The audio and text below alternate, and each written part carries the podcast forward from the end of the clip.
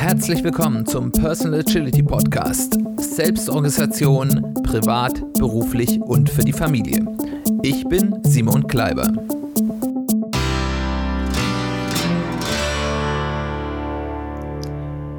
Herzlich willkommen zu einer weiteren Folge des Personal Agility Podcasts. Schön, dass du eingeschaltet hast. Schön, dass du wieder dabei bist.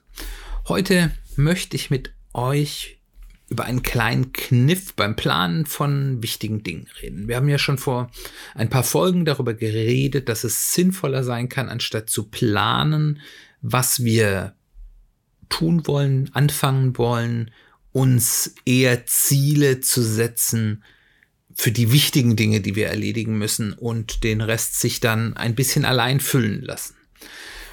Und äh, der Kniff, über den wir heute reden wollen, der fußt ein bisschen auf einer ganz ähnlichen Überlegung. Er eignet sich aber deutlich besser auch für Aufgaben, die nicht so die großen Ziele sind. Also bei dieser Zielsetzung ist häufig die Gefahr, dass man natürlich sich nicht die vielleicht lästigen oder alltäglichen Dinge, die aber vielleicht trotzdem wichtig oder dringend sind, als Ziel setzt und dass man die dann ein bisschen aus dem Blick verliert und auf einmal sagt, ups, das hätte ich ja auch noch machen müssen.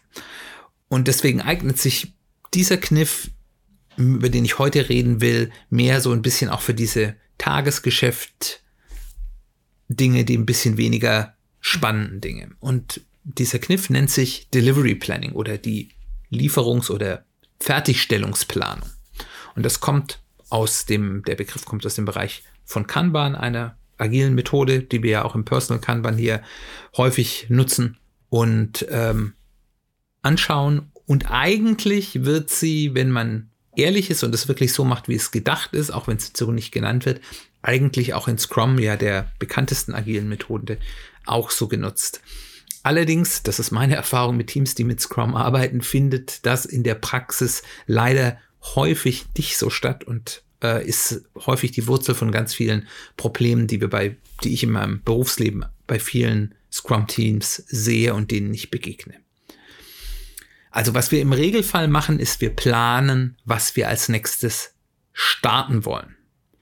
Ähm, gehört ja auch in Kanban, auch im Personal Kanban, so dieses Replenishment-Meeting häufig im, äh, als, als Good Practice, wo man sagt, okay, wir schauen, was sind jetzt die nächsten Dinge, wo sich alle einig sind. Das ist natürlich im Personal Kanban, ist das ein Gespräch mit sich selbst, aber äh, im, im großen Kanban, wo sich alle Stakeholder, wie das so schön heißt, äh, darüber einigen, was denn so die nächsten Dinge sind, die jetzt, jetzt dran sind. Dass es wird mehr darüber geredet, was wird gestartet. Äh, und oh, auch bei, bei vielen Scrum-Teams ist auch das Sprint-Planning, was eigentlich, so meine ich, ein Delivery-Planning sein sollte. Also was fragt, was wollen wir denn liefern in diesem Sprint, häufig auch eher ein, woran wollen wir denn arbeiten. Und äh, das sieht man häufig daran, dass mehr Tasks in Sprints genommen werden, als man weiß, dass man sie sicher fertigstellen soll. Man will schauen, dass man genug zu tun hat, dass man nicht, oh Gott, oh Gott, uns die Arbeit ausgehen könnte. Äh, und das führt eben dazu, dass man dann auch Dinge im Sprint hat, wo die Wahrscheinlichkeit ist, dass man sie fertigstellt, gering ist und das führt dann eben auch zu einer Defokussierung, dass man eben an allem ein bisschen arbeitet und dass man dann mehr nicht fertig bekommt, als eigentlich notwendig wäre. Und das Delivery Planning ist eigentlich der gegenteilige Ansatz. Wir stellen uns die Frage, was wollen wir eigentlich in dieser Planungsperiode liefern, fertigstellen, wertschöpfen? Und was die Planungsperiode ist, ist ganz unterschiedlich. Jetzt im Personal äh, Agility-Bereich, im Personal Kanban-Bereich ist das häufig so eine Woche. Manchmal macht man sich auch Gedanken für einen Monat oder gar für ein Quartal. Man kann das auch auf mehreren Ebenen sozusagen dann fraktal aufeinander aufbauen tun. Und äh, da überlegen wir, was sind denn wirklich die Dinge, die wir, die ich fertig bekommen will jetzt in dieser Woche, wo, oder die ich auch fertig bekommen muss vielleicht. Und das ist genau dann auch die erste Frage, die ich mir in so einem Delivery Planning stelle welche Dinge haben wir denn oder habe ich in meinem persönlichen Backlog, für die ich zum Beispiel eine Deadline habe, ich muss, keine Ahnung, äh, ich bin selbstständig, ich muss immer schön am 10. des Monats muss ich meine Steuerunterlagen äh, fertig haben. Das heißt, ich habe einen Steuerberater, das heißt, ich muss die im Regelfall so vier, fünf Tage davor, wenn es weniger wird, dann wird der sehr ungehalten, äh, die Unterlagen, die mein Steuerberater dafür braucht, zum Steuerberater bringen. Es gibt sogar ganz häufig andere Dinge, wo es Deadlines gibt, wo ich weiß, ich muss bis zu einem bestimmten Zeitpunkt etwas fertig haben. Gibt es Dinge, die einen, wie wir in der Agilität sagen, einen signifikanten Cost of Delay haben. Cost of Delay ist genau das, was er sagt. Was ist die, die Kosten der Verspätung? Das heißt, was für Dinge haben wir es, haben wir, wo uns, wenn wir es nicht rechtzeitig oder schnell fertigstellen, wir entweder uns Kosten entstehen oder uns Chancen ja, entfleuchen, dass wir sagen, also das kann im äh, jetzt im Wirtschaftskontext sein, dass ich zum Beispiel, wenn ich in, einer, in einem Unternehmen bestimmte Dinge nicht rechtzeitig umsetze, dann verkaufe ich nichts. Äh, dann entgeht mehr Umsatz. Und das ist in der persönlichen Ebene natürlich genauso, wenn ich bestimmte Dinge nicht mache, kann ich vielleicht Dinge, die mir etwas geben, was ich gerne haben will, Erholung, Freude, auch Geld, äh, unter Umständen nicht erzielen. Also mal ein Beispiel jetzt so aus der, aus der Bildung, wenn ich jetzt zum Beispiel weiß, ich muss in, wenn ich jetzt in diesem Semester einen bestimmten Kurs nicht besuche, dann weiß ich, das wird dafür, dazu führen, dass ich vielleicht mein Studium ein oder zwei Semester später fertig habe. Und dann kann man ja mal ausrechnen, jetzt, wenn wir selbst nur auf der, auf der finanziellen, wirtschaftlichen Ebene bleiben, ist vielleicht auf der anderen Seite ganz nett, wenn man noch mal ein, ein Jahr länger studieren kann. Das hat ja auch seine, seine positiven Seiten, aber ich fange ein Jahr später an, Geld zu verdienen in dem Job, für den ich mein Studium mache. Und dann kann ich das ganz klar sagen, was ist meine Cost of Delay. Das ist dann mein Monatsgehalt, das ich dort erzielen könnte, mal zwölf plus vielleicht noch Zusatzkosten, die ich dafür habe, ein äh, Jahr länger studieren zu müssen oder zu dürfen oder wie man immer das sehen. Da kann man natürlich den sich selbst abziehen. Was ist denn da vielleicht auch die positive Seite daran? Ähm, wie gesagt, ein bisschen länger studieren, da kann ich was davon sagen, hat ja auch durchaus seine, seine schönen Seiten, aber man, man kann sich das eben überlegen. Also gibt es bestimmte Dinge, wenn ich die nicht fertigstelle, dann führt das zu idealerweise messbaren Auswirkungen zu Cost of Delay. Und wenn ich mir das angeschaut habe, dann überlege ich mir bei diesen Dingen, die sind dringlich, weil sie entweder eine Deadline haben oder einen großen Cost of Delay. Die sind vielleicht wichtig, Dinge, die ich machen will. Da sind wir dann wieder bei unserer Zielplanung. Und äh, dann schaue ich mir insbesondere für diese dringlichen Dinge, die irgendwie einen zeitlichen Horizont haben, an, wann ist denn, wenn ich da reindenke, welche, in welcher Reihenfolge muss ich das abarbeiten, wie viele Dinge habe ich gleichzeitig, die dringend sind, äh, wie viel Fokus muss ich generieren, um die Sachen fertig zu bekommen, gibt es zum Beispiel auch nicht beeinflussbare Laufzeiten, also zum Beispiel, dass ich weiß, um das fertig zu bekommen, da muss mir jemand anderes helfen und die Person braucht zwei Wochen, dann weiß ich, okay, diese zwei Wochen kann ich, egal wie ich es organisiere, die sind da drin, das ist eine nicht beeinflussbare La Laufzeit unter Betrachtung all dieser Dinge, also wie viele andere Dinge habe ich auf dem Tablett, wie viele Dinge kann ich ohne meinen Fokus zu verlieren gleichzeitig machen, ähm, was ist denn oder auch was für Abhängigkeiten zu anderen Themen habe, was ist denn für diese Aufgaben, die einen zeitlichen Einfluss haben, mein sogenannter latest responsible point of time ein Thema zu starten. Also ich schaue, wann muss ich es fertig haben und rechne davon zurück, wann muss ich es denn spätestens starten. Und in der Agilität möchten wir die Dinge spät starten. Wir möchten sie nicht früh starten, sondern wir möchten sie spät starten, aber wir möchten sie nicht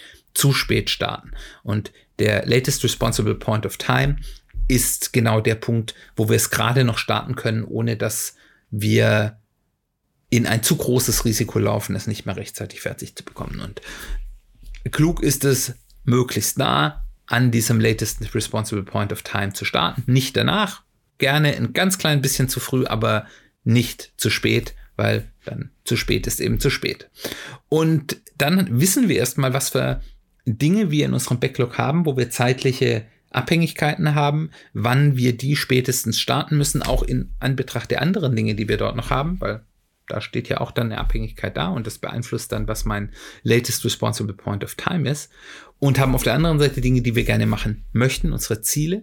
Und dann können wir mit diesen Punkten uns überlegen, was ist denn möglich? Können wir alle Dinge, die dringlich sind und die Dinge, die uns wichtig sind als Ziele, realistisch in dieser Planungsperiode erfüllen? Wenn ja, dann alles gut, dann nehmen wir uns das so vor und setzen es um. Die Wahrscheinlichkeit ist aber, dass wir sehen, weil man hat meistens mehr zu tun, als man leisten kann, dass wir ähm, sehen, dass es nicht möglich ist. Und das ist erstmal gut, weil wir dadurch früh merken, dass es nicht möglich ist. Und dann müssen wir Fokus schaffen und die Themen ausdünnen. Die große Gefahr, ich würde nicht sagen, man sollte das immer tun, aber es gibt Punkte, wo das äh, manchmal notwendig ist, ist zu sagen, okay, die Dinge, die keine zeitliche Dringlichkeit haben, also die wichtigen Dinge, und die möchte ich eben nicht immer verschieben, die lasse ich sein, weil ich gerade so viel Dringliches auf dem Tisch habe, dass es einfach nicht geht. Das wäre allerdings immer nur mein Last Resort, was ich nur machen würde, wenn es gar nicht anders geht.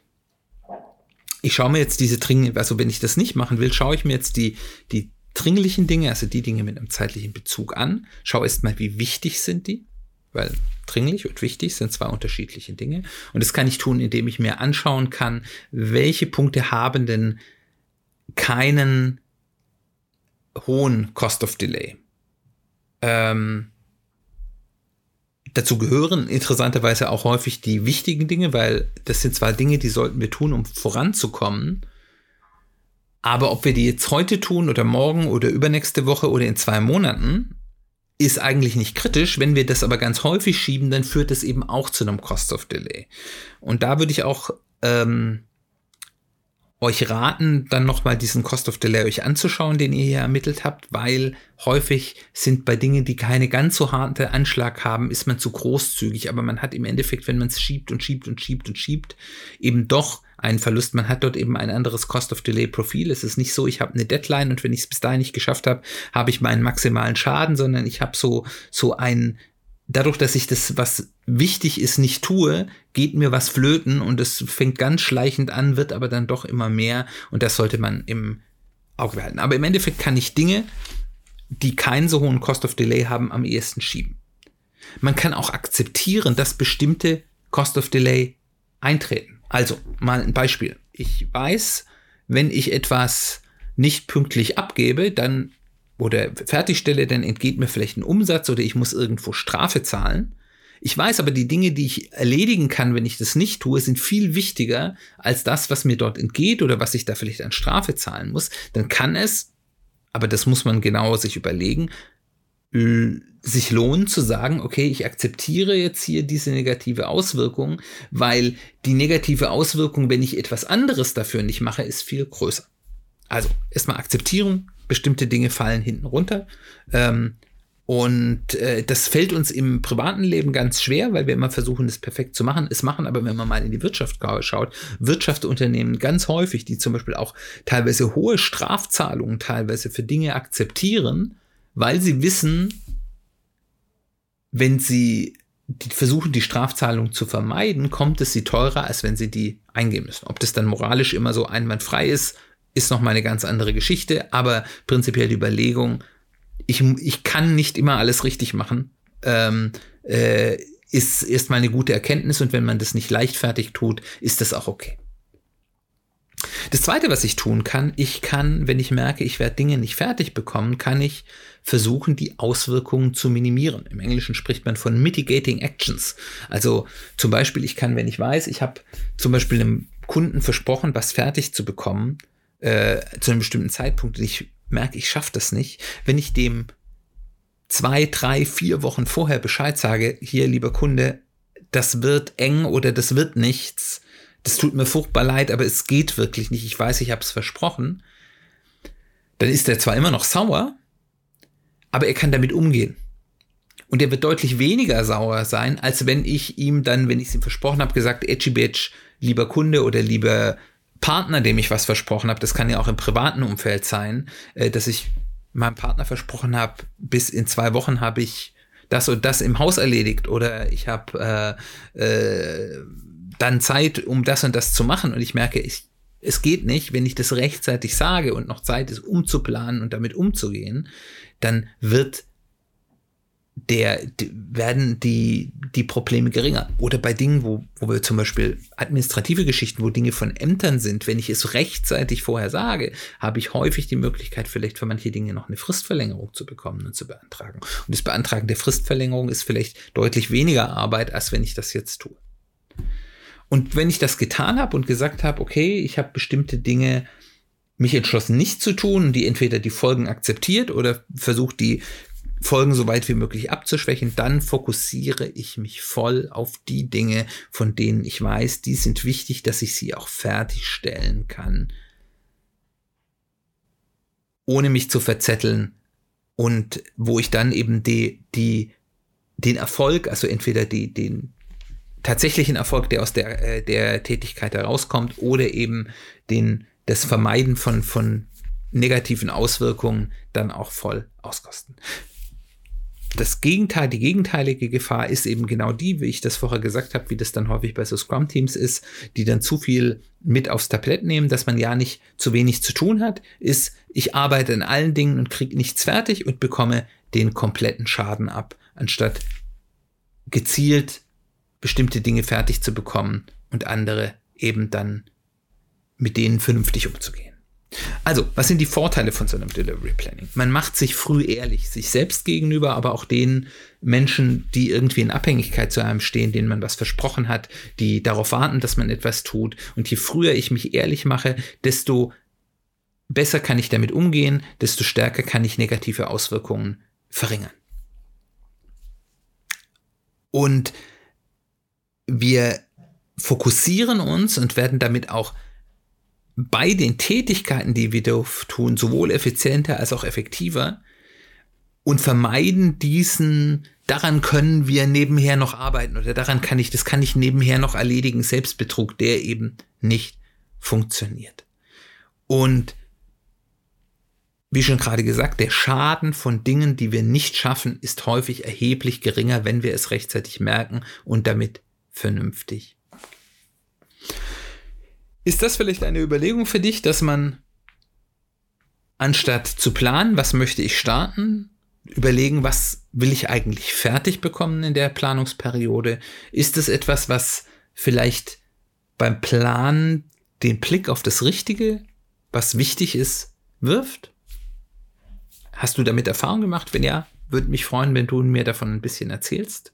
Ansonsten freue ich mich, wenn du das nächste Mal wieder dabei bist, da wollen wir über das Modell von Denken, Fühlen und Wollen sprechen, was sich dahinter verbirgt. Hörst du nächste Woche. Herzlichen Dank fürs Dabeisein. Wir hören uns bald wieder.